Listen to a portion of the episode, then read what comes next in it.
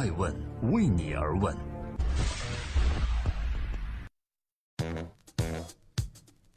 Hello，各位好，二零一七年六月二十三日，我是爱成，欢迎聆听守候爱问每日人物，每天晚上九点半带您关注这个地球上风口浪尖人物的商业八卦。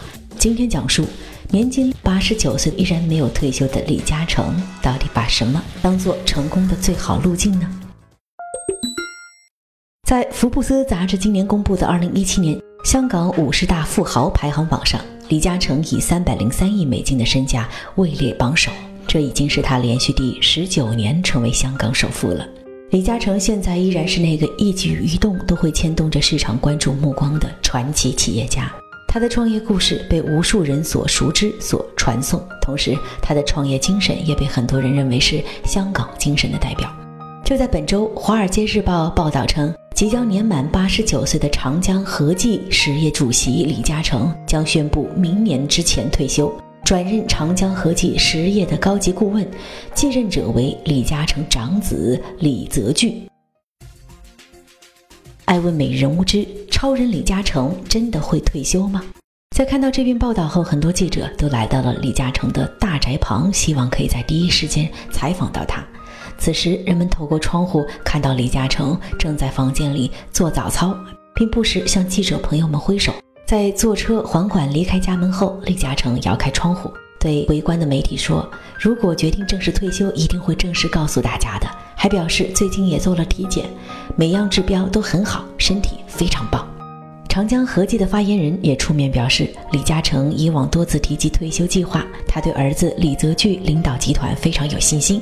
目前，李嘉诚身体非常好，说他已决定确切的退休时间，将会正式公布。其实早在今年五月十一日，在出席长和及长实地产股东大会时，对于外界关心的其个人退休问题，李嘉诚就坦言说：“Victor 李泽钜与我们这里所有执行董事，在我退休后，他们还会继续做下去。Victor 会顶替我的位置，公司也已经成熟。如果没有什么意外的话，对公司的前途我充满信心。所以大家放心，我退休与否都没有大影响。”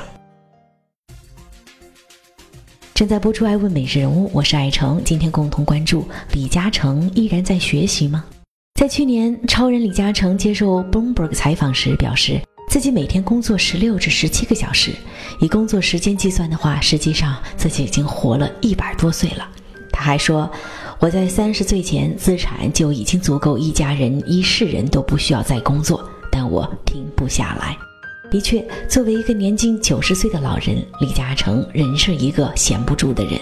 他旗下的维港投资是开发 AlphaGo 的 DeepMind 早期的投资者之一，而之后呢，DeepMind 又被谷歌收购。二零一七年，李嘉诚在好几倍回报之下出售了持有的股份。而在上个月的时候，李嘉诚基金会官方发布一条微博，在照片中我们看到了李嘉诚坐在屏幕前，认真观看着柯洁和 AlphaGo 围棋比赛，并且他还与 DeepMind 两位创办人 d i m i s 和 Mustafa 进行了会面。这条微博写道：“李先生上周五一早准备好纸笔墨，因为 DeepMind 两位创办人 d i m i s 和 Mustafa 到香港为他上课。”讲解人工智能研究方向与各种应用的阶段成果。李先生准备笔墨，要摘录笔记。Demis 对政府政策如何支持和平衡人工智能的发展有自己的洞见，对用于国防和武器发展无不顾虑。李先生听课很激动，数次站起来，害得两位创始人也连忙礼貌地陪站。李先生觉得能参与 DeepMind 的早期投资是可贵的缘分。由此可以看出，即使已经快九十岁，李嘉诚还是会不断的吸取新知识，让自己紧紧跟住时代的潮流。他曾经说：“年轻时我表面谦虚，其实我内心很骄傲。为什么骄傲呢？因为同事们去玩的时候，我去求学问，他们每天保持原状，而自己的学问日渐提高。”李嘉诚认为，知识不仅是指课本的内容，还包括社会经验、文明文化、时代精神等要素。李嘉诚说：“知识是新时代的资本。五六十年代人是靠勤劳可以成事儿，今天的香港要抢知识，要以知识取胜。”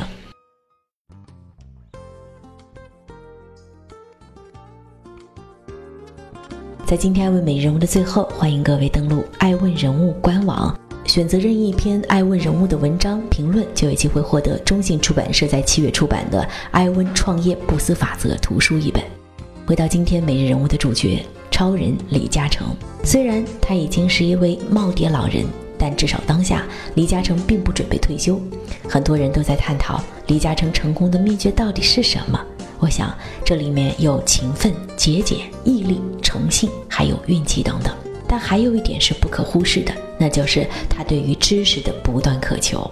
十二岁开始做学徒，不到十五岁就挑起一家人生活担子的李嘉诚非常清楚，只有我努力工作和求取知识才是唯一的出路。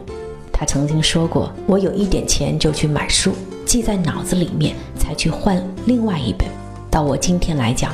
每一个晚上，在我睡觉之前，我还是一定的看书。知识并不决定你一生财富的增加，但是你的机会更多了。你创造机会才是成功最好的路径。我希望以此与各位爱问每日人物的伙伴共勉：不是等待机会，而是创造机会。我是爱成爱问人物的创始人，爱问为你而问，让内容有态度，让数据有伦理，让技术有温度。每天晚上九点半，我们不见不散。预告一下，这个周日我们将上线爱成专访俞敏洪，谈谈《未来简史》这本书。爱问是我们看商业世界最真实的眼睛，记录时代人物，传播创新精神，探索创富法则。